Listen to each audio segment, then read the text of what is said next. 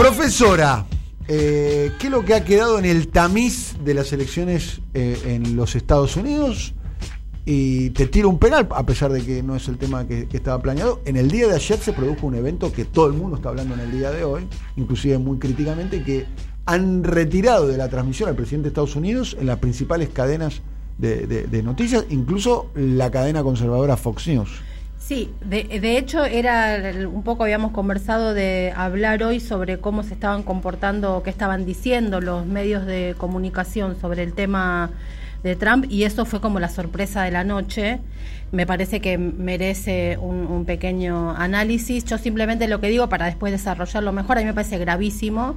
Cuando TN lo hace, se, se lo hace a, o se lo hacía o se lo hace ahora como presidenta del Senado a Cristina Fernández nos parece horroroso y hacemos bien en que nos parezca horroroso cuando se lo hace la Fox o quien fuere a Trump también debería parecernos horroroso más allá de cómo nos caiga Trump. Básicamente no porque censuran a un presidente que en sí mismo es un problema, sino porque le estamos adjudicando, brindando el poder de regulación de la palabra pública a las corporaciones mediáticas. Sí. Entonces el problema está ahí, digamos, ¿no? Lo venimos hablando hace un montón en estas columnas, ¿no? Que es el tema de la la idea de la autorregulación de las corporaciones, las virtuales, las mediáticas, cuales sean, eh, es un problema que la democracia en el mundo le adjudique a ellos el poder de decidir quién habla y quién no habla, porque después, ahora es con Trump, y mañana o antes fue con Cristina Fernández y hoy es con, digamos, me parece que eso es gravísimo, insisto, más allá de cómo nos, nos, caiga, caiga, pero después este, en todo caso lo, lo desarrollamos un, un poquitito mejor. El último dato este, nosotros acá, todas estas últimas semanas veníamos hablando de, del tema de las elecciones en Estados Unidos, obviamente, y, me acuerdo la semana pasada, este, cuando hablamos, y el mismo martes cuando hablamos, que yo comentaba que me llamaba la atención cómo algunos analistas decían sí, sí, sí, gana Biden, sí, sí, sí, pero guarda, no sé qué, pero como que no estaban recostándose en lo que decían las encuestas, que todas indicaban que iba a ser un batacazo, bueno, esos analistas que dijeron pero, evidentemente estaban pudiendo leer la temperatura social que no estaban pudiendo leer las encuestas y eso me parece un, un dato. La última información que tenemos es que este, Biden pasó al frente en Georgia por 900, 1800, no sabemos, mm. votos. Fue, yo la, lo primero que diría ahí es fue una masiva votación y sin embargo Biden pasa a ganar Georgia tan luego por menos de mil votos, lo cual en sí mismo ya hay una información. ¿Qué pasa con Georgia? Es uno de los estados donde más se concentra la población afroamericana. Entonces uno dice, bueno, pero si, si ahí se supone que los últimos tiempos, los últimos meses fueron básicamente el eje de la campaña demócrata fue este contra Trump, porque la población afroamericana está muy enojada y no sé qué, no sé qué, bueno, más o menos, digamos. Claro. Uno empieza, un primer más o menos empieza a decir ahí. El segundo más o menos es la pésima lectura que hubo del voto eh, afroamerica, eh, afroamericano y el voto latino. En Miami, ¿no? Bueno, yo creo que ahí hay un tema y es que se sigue pensando este, a, la, a, la, población afroamericana como si fuera el Partido Demócrata de Martin Luther King de los 60 y al, al, voto latino como si el voto latino fueran los inmigrantes ilegales de los Estados Unidos. Claro. Y el voto latino en realidad son estadounidenses que votan como estadounidenses y el voto afroamericano es un voto afroamericano del año 2020. Te Entonces, quiero decir, te puedo contar una experiencia, nada sí. más, ¿eh? una, una experiencia subjetiva mía. Yo tuve la oportunidad de, en el año 2004, de ir a la frontera entre El Paso y Ciudad Juárez a hacer una crónica de cómo se cruzaba la frontera, todo. Muy impactante eso, cruzar a Ciudad Juárez y cruzar al Paso, porque es muy impactante el cambio. Uh -huh. Y además, la frontera en ese momento, en ese lugar, es la famosa línea recta, ¿eh? ¿Eh? Que, que, que divide a los Estados Unidos de México y, y, la ves a la línea recta y ves los mojones. Era un punto, eh, un, pones un pie en Estados Unidos y un pie en México, digamos. Sí, así, sí, así sí, me acuerdo que lo, lo relatábamos. Hicimos, eh, fue muy impactante eso, eh, hicimos el recorrido con lo que se llama la Border Patrol, lo que sería como la gendarmería de los Estados Unidos. Estamos hablando del año 2004. ¿eh? Otra retórica, gobernaba Clinton, si no me equivoco, y demás. La Border Patrol es la gendarmería que controlaba esa frontera, una frontera tan porosa que, que la podés cruzar caminando. De hecho, eh, eh, en muchos inmigrantes de, de, de, de, Centroamérica, llegaban a esa frontera y contrataban a los, a los que se llaman los coyotes, que son los que conocen el camino, y, muchos morían en el, en el intento, porque era, era literalmente cruzar el desierto. Recordemos, para quien está escuchándote, como imagen la película La Frontera que protagoniza Jack Nicholson, que es una historia fabulosa sobre eso, que viene desde los años 70, ese relato en Hollywood. Este, Era recorrer, cruzar la frontera y si, sin el coyote, que no conoce el camino, que es como una especie de vaqueano, se podían perder, y bueno, la cantidad de muertos y demás. Bueno, yo, nosotros hicimos la crónica de los dos lados, de Ciudad eh, Juárez, un lugar insólito, muy muy raro, digamos.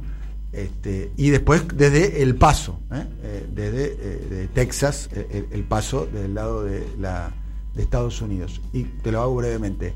Nosotros hicimos la crónica con la Border Patrol, es más, con los arriba de los autos de la Border Patrol, lo que era casi una cacería humana que salían por la noche recorriendo el desierto tratando de buscar los inmigrantes ilegales. La mayoría de los integrantes de la Border Patrol eran de origen latino. O sea, eran latinos cazando latinos. Bueno, ¿sabes qué? Y el discurso era un discurso eh, muy conservador. ¿Sabes quién mejor explica este tema con el tema de esto que vos decís? Y sumo, eh, uno de los eh, ex jefes de policía este, de uno de los estados con más conflicto con la población afroamericana es afroamericano y él tiene estudiado cómo es el trato de los policías afroamericanos con los ciudadanos afroamericanos que tienen algunas de estas situaciones de violencia con la policía. Quiero decir con esto, en un momento del mundo donde se hacen análisis políticos en base a identidades biológicas, es un problema hacer un análisis así. El tema que vos decís. Políticos sobre las identidades políticas, no sobre las identidades biológicas. uno piensa, cuando piensa en latino, piensa que están escuchando, no sé, Quilapayún. Y no. Y no. Este, van detrás de. O tal vez sí, mira. Sí. Pero, pero digamos, es un poco más, más grande. Hay una nota, salió en la BBC hoy, para, sobre esto que dice así directamente, los mitos sobre el voto latino que cayeron en las elecciones de los Estados Unidos. Entonces dice, el republicano superó con creces la expectativa que había de su rendimiento en Florida y en cambio los hispanos que le apoyaron en Miami, un bastión demócrata, son señalados como fundamentales para sedimentar su victoria en un estado que no podía darse el lujo de perder. Y hace un análisis sobre el, el voto de los latinos en Florida, de los latinos en Arizona, y de los latinos en Texas. Todos son latinos, votaron todos diferente.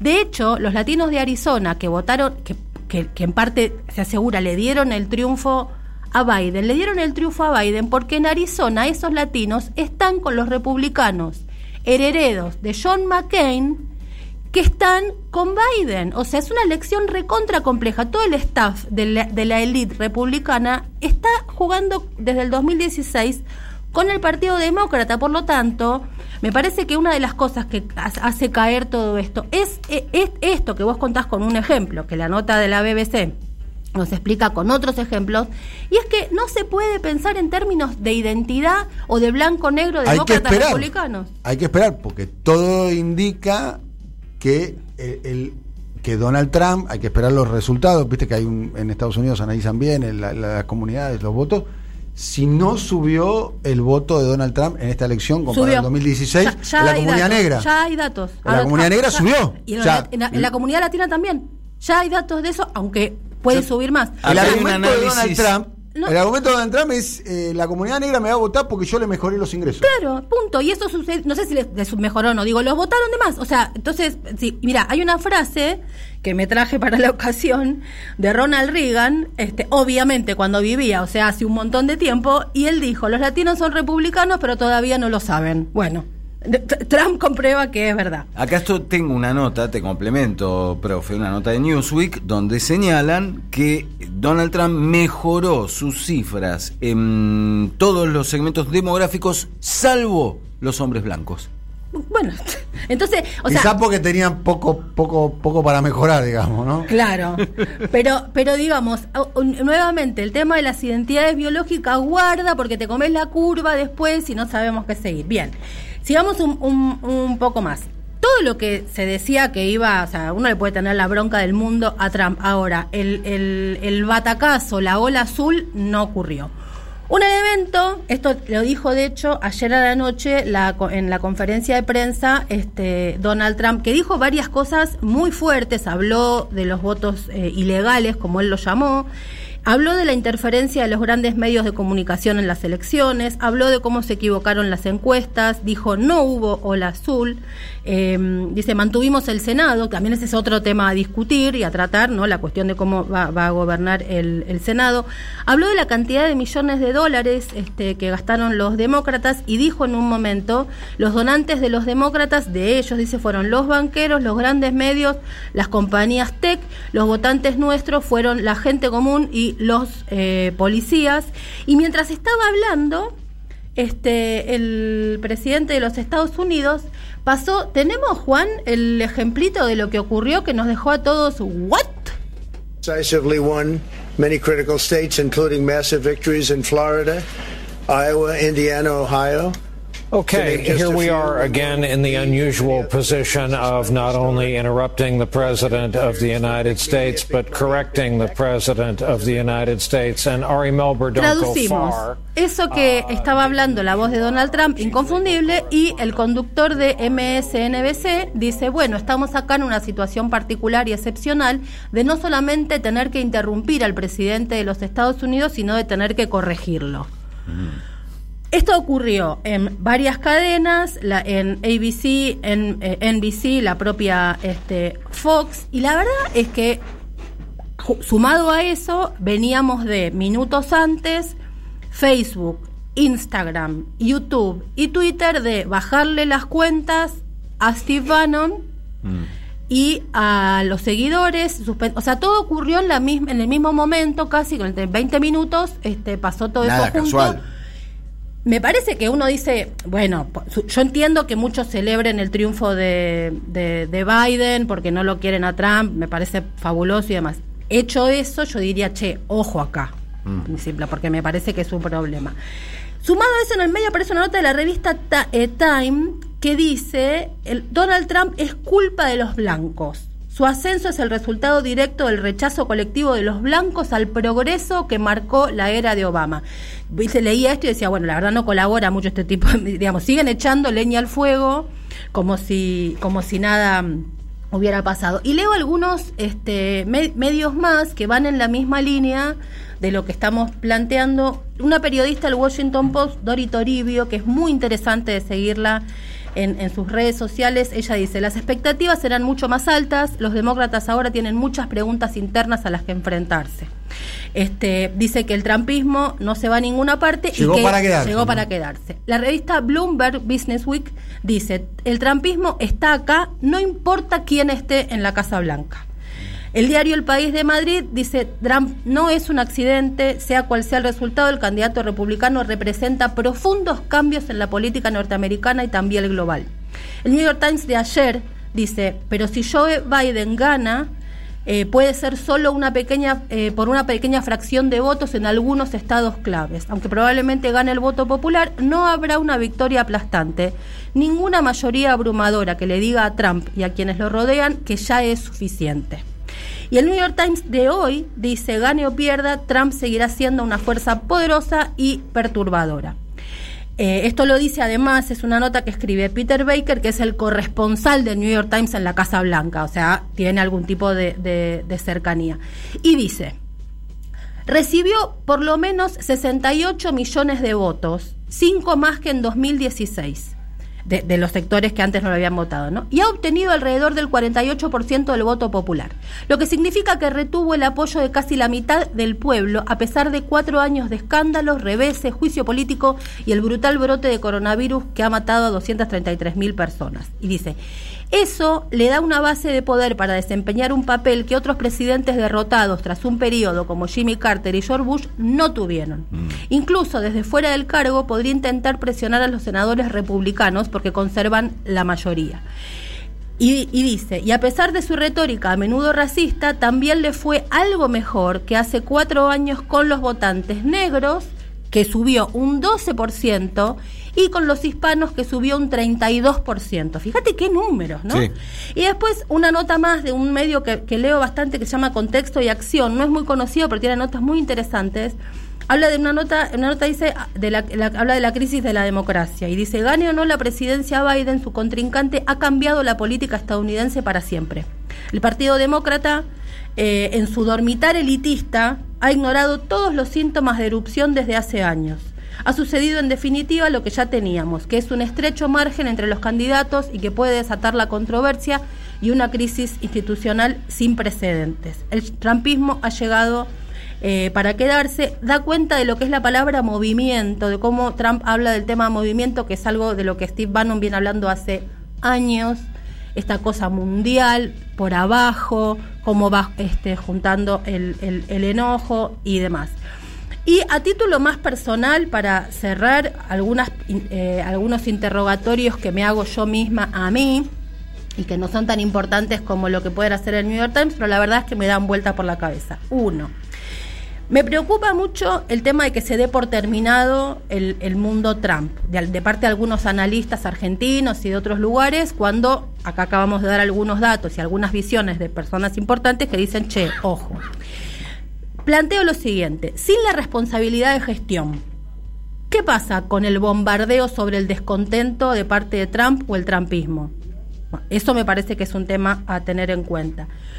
No me extrañaría, por otro lado, que salga fortalecido Trump de esto, en su, en su modo de hacer política, ¿no? Que es desde los cosas outsider, rupturista y todo. Uno imagina que no se va a ir a cuarteles de invierno. Yo no creo que ponga el café literario que, decía Kirchner tampoco, pero bueno. No fue la paliza que se anunciaba, o sea, los encuestadores y todos esos, por favor, señores, ¿no? Este, convóquese un rato a silencio. Pregunto, pasa la pandemia, Viene la vacuna, se pone en primer plano la economía. Biden, supongamos que no puede dar respuestas con el Senado en contra. Ese enojo, ¿a dónde va a ir? Si está ahí, está Trump con, la mitad del, país a su favor. Eh, me parece que ahí entonces hay una pregunta, pero insisto, no tanto por los Estados Unidos, porque Trump es un fenómeno que lo vemos en todos los lugares del mundo. Entonces, habiendo sacado Trump la mitad de los votos de los Estados Unidos, habiendo subido entre afroamericanos y latinos, con algo que el tipo puede ver como futuro, que los medios explican que lo ven a futuro.